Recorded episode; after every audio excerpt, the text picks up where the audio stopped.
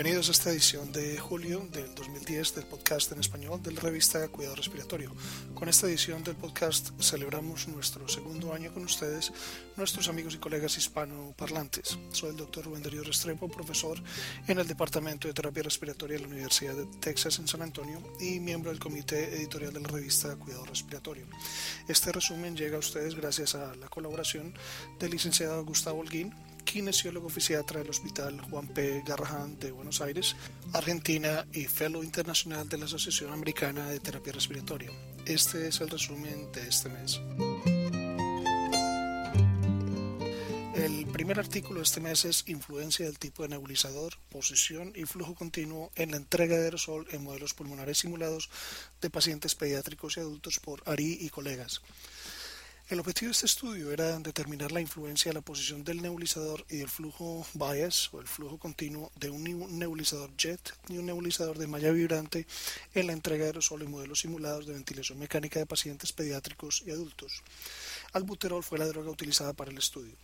Las dos posiciones del nebulizador fueron primera el nebulizador jet colocado 15 centímetros del adaptador de la Y y el nebulizador de malla vibrante directamente conectado a la pieza en Y. 2. El nebulizador jet antes del humidificador con 15 centímetros de tubo corrugado y el nebulizador de malla vibrante colocado a la entrada del humidificador. Un ventilador con humidificador térmico fue utilizado en ambos modelos. Los parámetros ventilatorios de adulto fueron un volumen corriente de 500 mililitros, un PEP de 5 centímetros de agua, una frecuencia respiratoria de 20, un flujo inspiratorio pico de 60 litros por minuto y un patrón eh, de flujo descendiente. Los parámetros pediátricos fueron un volumen corriente de 100 mililitros, un PEP de 5, una frecuencia respiratoria de 20, un tiempo inspiratorio de un segundo. Ellos evaluaron flujos continuos de 2 y 5 litros por minuto. Los tubos endotraqueales utilizados fueron 5 milímetros para el modelo pediátrico y de 8 para el modelo adulto. La cantidad del buterol fue analizada vía espectrofotometría. La localización antes del humidificador estuvo asociada con una mayor entrega tanto para el nebulizador jet como para el nebulizador de malla vibratoria, pero entre 2 y 4 veces mayor para el nebulizador de malla que el nebulizador jet. Entre más alto el flujo continuo, menor la entrega de droga. Los autores concluyeron que durante ventilación simulada de paciente adulto y pediátrico, tanto el tipo de nebulizador, la posición del nebulizador y el flujo continuo impactan la entrega de aerosol. Próximo artículo, igualmente por ARI y colaboradores, es evaluación de tres generadores de aerosol en circuitos humidificados y no humidificados durante la ventilación mecánica del adulto. En este estudio fueron comparados el nebulizador JET, el nebulizador de malla, el nebulizador ultrasónico y el inhalador de dosis medida con espaciador en un modelo de ventilación mecánica del adulto. Albuterol fue un nebulizado en tres posiciones. La primera entre el tubo endotraqueal y la pieza en Y, segunda a 15 centímetros de la Y y tercera a 15 centímetros del ventilador. La droga depositada en un filtro distal a un tubo endotraqueal de 8 milímetros fue analizado vía espectrofotometría y fue reportado como porcentaje de la dosis nominal o dosis emitida. El nebulizador de malla, el ultrasónico y el inhalador de dosis medida con espaciador fueron más eficientes a 15 centímetros de la Y, tanto con circuito humidificado como no humidificado. En contraste, el nebulizador JET fue más eficiente a 15 centímetros del ventilador en ambas condiciones. En posiciones 2 y 3, o sea, a 15 centímetros de la Y y a 15 centímetros del ventilador, todos los dispositivos entregaron dos veces más droga bajo condiciones no húmedas. Entre el tubo endotraqueal y la Y, solo el inhalador de dosis medida entregó sustancialmente más droga que con circuito no humidificado. Los autores concluyeron que durante ventilación mecánica la forma más eficiente de entrega de droga depende del generador de aerosol, del circuito del ventilador y de la posición del generador.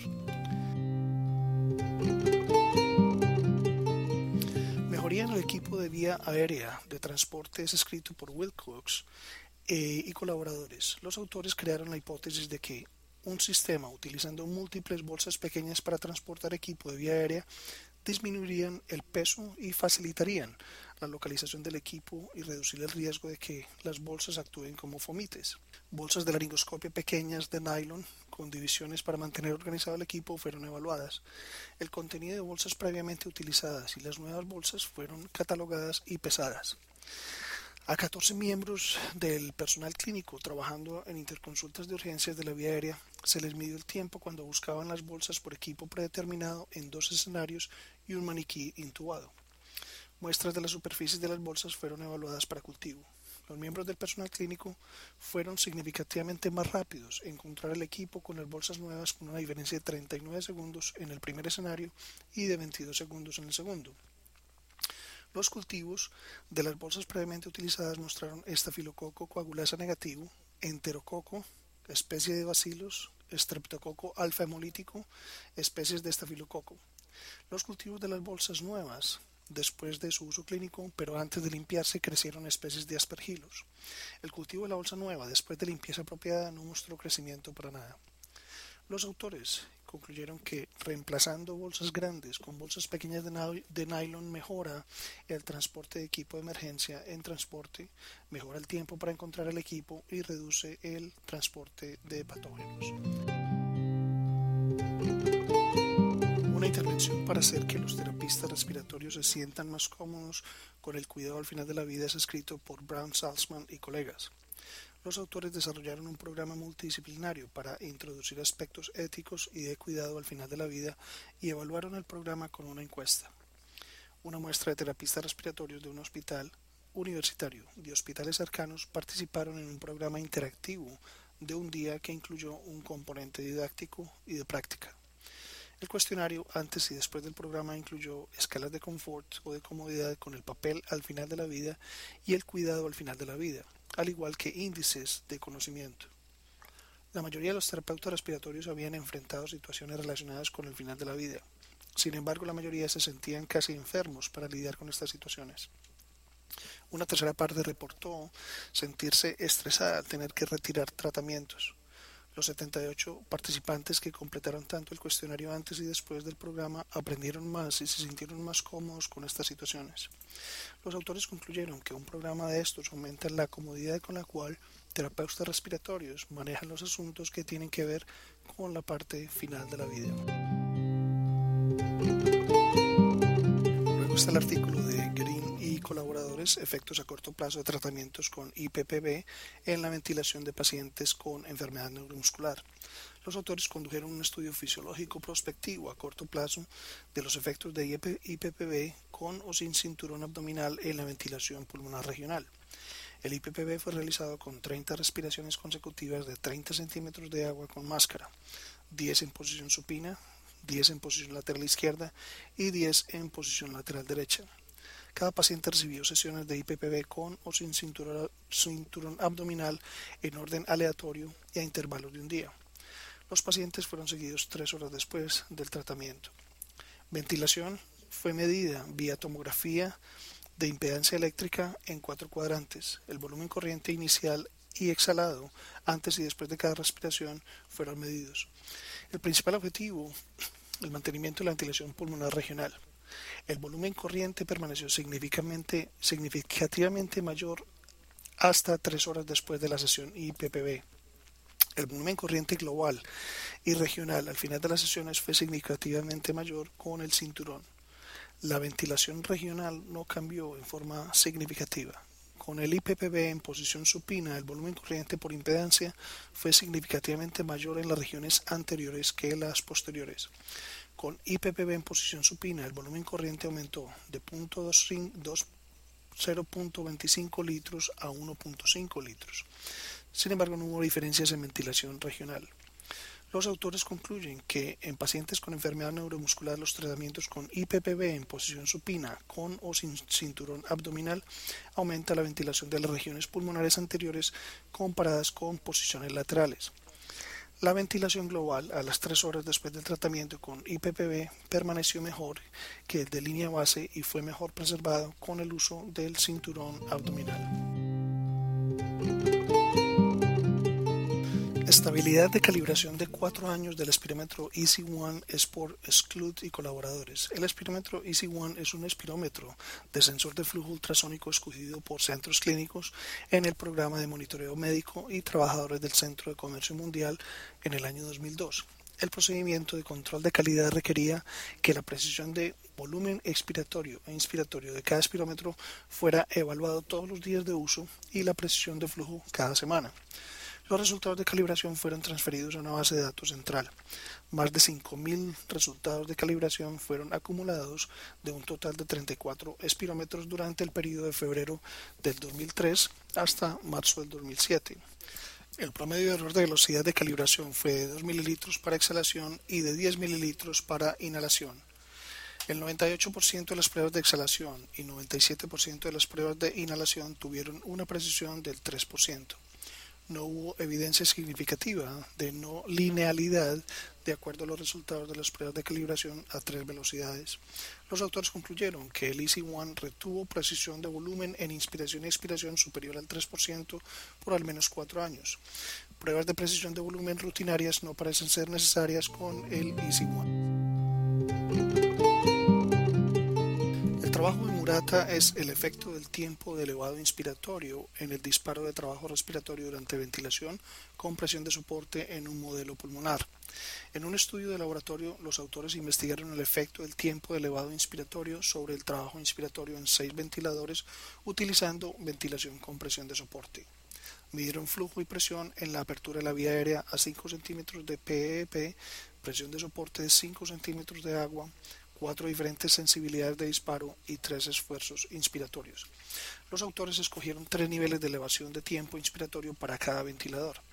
El tiempo de, demora inspiratorio fue definido como el tiempo entre el comienzo de la inspiración y el retorno de la presión a la línea base. Los autores calcularon la carga de trabajo inspiratorio midiendo el producto de presión-tiempo en la apertura aérea sobre el tiempo de demora. Tiempo de elevación corto redujo el tiempo de demora y el producto presión-tiempo, sensibilidad de disparo o esfuerzo inspiratorio. Tanto el producto tiempo-presión como el tiempo de demora variaron significativamente entre ventiladores. Una combinación de un tiempo inspiratorio corto, alta presión de soporte y alta sensibilidad resultaron en el menor producto presión-tiempo y tiempo de demora. Los autores concluyeron que un tiempo de elevación inspiratorio corto disminuye la carga inspiratoria sin importar el nivel de presión de soporte, sensibilidad o esfuerzo inspiratorio. Sin embargo, la carga inspiratoria puede ser disminuida en forma significativa combinando un tiempo de elevación corto, una excelente sensibilidad y un alto nivel de presión de soporte. Ayuda al entrenamiento físico de pacientes con EPOC severa, oxígeno o ventilación no invasiva es un trabajo de Borghi Silva. 28 pacientes con EPOC estable recibiendo un programa de entrenamiento físico fueron randomizados a recibir ventilación no invasiva u oxígeno suplementario durante su entrenamiento físico en grupo para mantener saturaciones de oxígeno por encima del 90%. El entrenamiento físico consistió en caminar en la banda a un 70% del máximo de máxima velocidad tres veces por semana por seis semanas. Los pacientes fueron evaluados a línea base y después de seis semanas. Las evaluaciones incluyeron adaptaciones fisiológicas durante las pruebas de incrementos de ejercicio, tolerancia al ejercicio durante la prueba de caminar de seis minutos, fatiga de piernas, presión inspiratoria máxima y calidad de vida relacionada con salud. Dos pacientes en cada grupo se salieron del estudio debido a exacerbaciones y falta de adherencia al programa del ejercicio. 24 completaron el programa. Ambos grupos mejoraron la prueba de caminar a los 6 minutos, sus síntomas y la calidad de vida relacionada con salud. Sin embargo, no hubo diferencias significativas entre ventilación invasiva y oxígeno suplementario en cuanto a la rata lactato velocidad, distancia de caminado a los 6 minutos o fatiga en las piernas.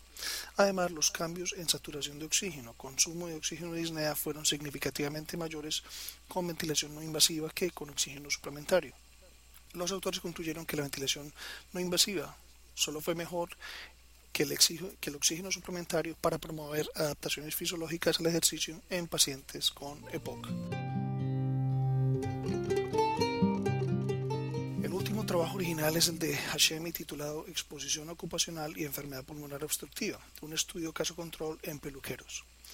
Los autores entrevistaron un cohorte de 50 mujeres peluqueras y 50 controles de la población general utilizando un cuestionario validado para enfermedad pulmonar ocupacional y comparar la prevalencia de síntomas iniciados y relacionados con trabajo en ambos grupos. Los autores también condujeron pruebas de función pulmonar en todos los participantes. Casi la mitad de las peluqueras reportaron síntomas respiratorios iniciados en el trabajo tos y dificultad respiratoria fueron los síntomas más comúnmente reportados después de la exposición química. Todos los síntomas respiratorios fueron significativamente mayores en las peluqueras, quienes reportaron que el polvo, el polvo para blanquear o blanqueador y el spray para el cabello eran los químicos más irritantes que provocaban sus síntomas respiratorios. Los autores concluyeron que la peluquería está asociada con una mayor frecuencia de síntomas iniciados en el trabajo y en menor escala con síntomas alérgicos, particularmente después de exposición al polvo blanqueador y al spray de cabellos. Las pruebas pulmonares fueron significativamente más bajas entre las peluqueras, lo que puede ser un predictor para enfermedad pulmonar obstructiva. Prevalencia de eventos de hemorragia severa y hemorragia intracraneal en pacientes recibiendo proteína C activada una revisión sistemática y metaanálisis por CAN investigando las bases de datos de Medline y Embase. La búsqueda arrojó 17 estudios que incluyeron 10.679 pacientes.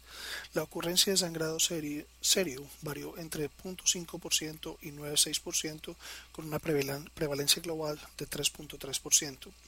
La ocurrencia de hemorragia intracraneal varió entre un 0% a un 1.4% con una prevalencia de 0.44%. Análisis de sensibilidad mostró una prevalencia de sangrado más alto en estudios observacionales que en estudios randomizados. Una gran heterogeneidad clínica, pero sin evidencia de sesgo de publicación. Los autores concluyeron que la proteína C activada está asociada con un significativo riesgo de sangrado, por lo tanto se deben establecer criterios de inclusión y exclusión antes de ser administrada.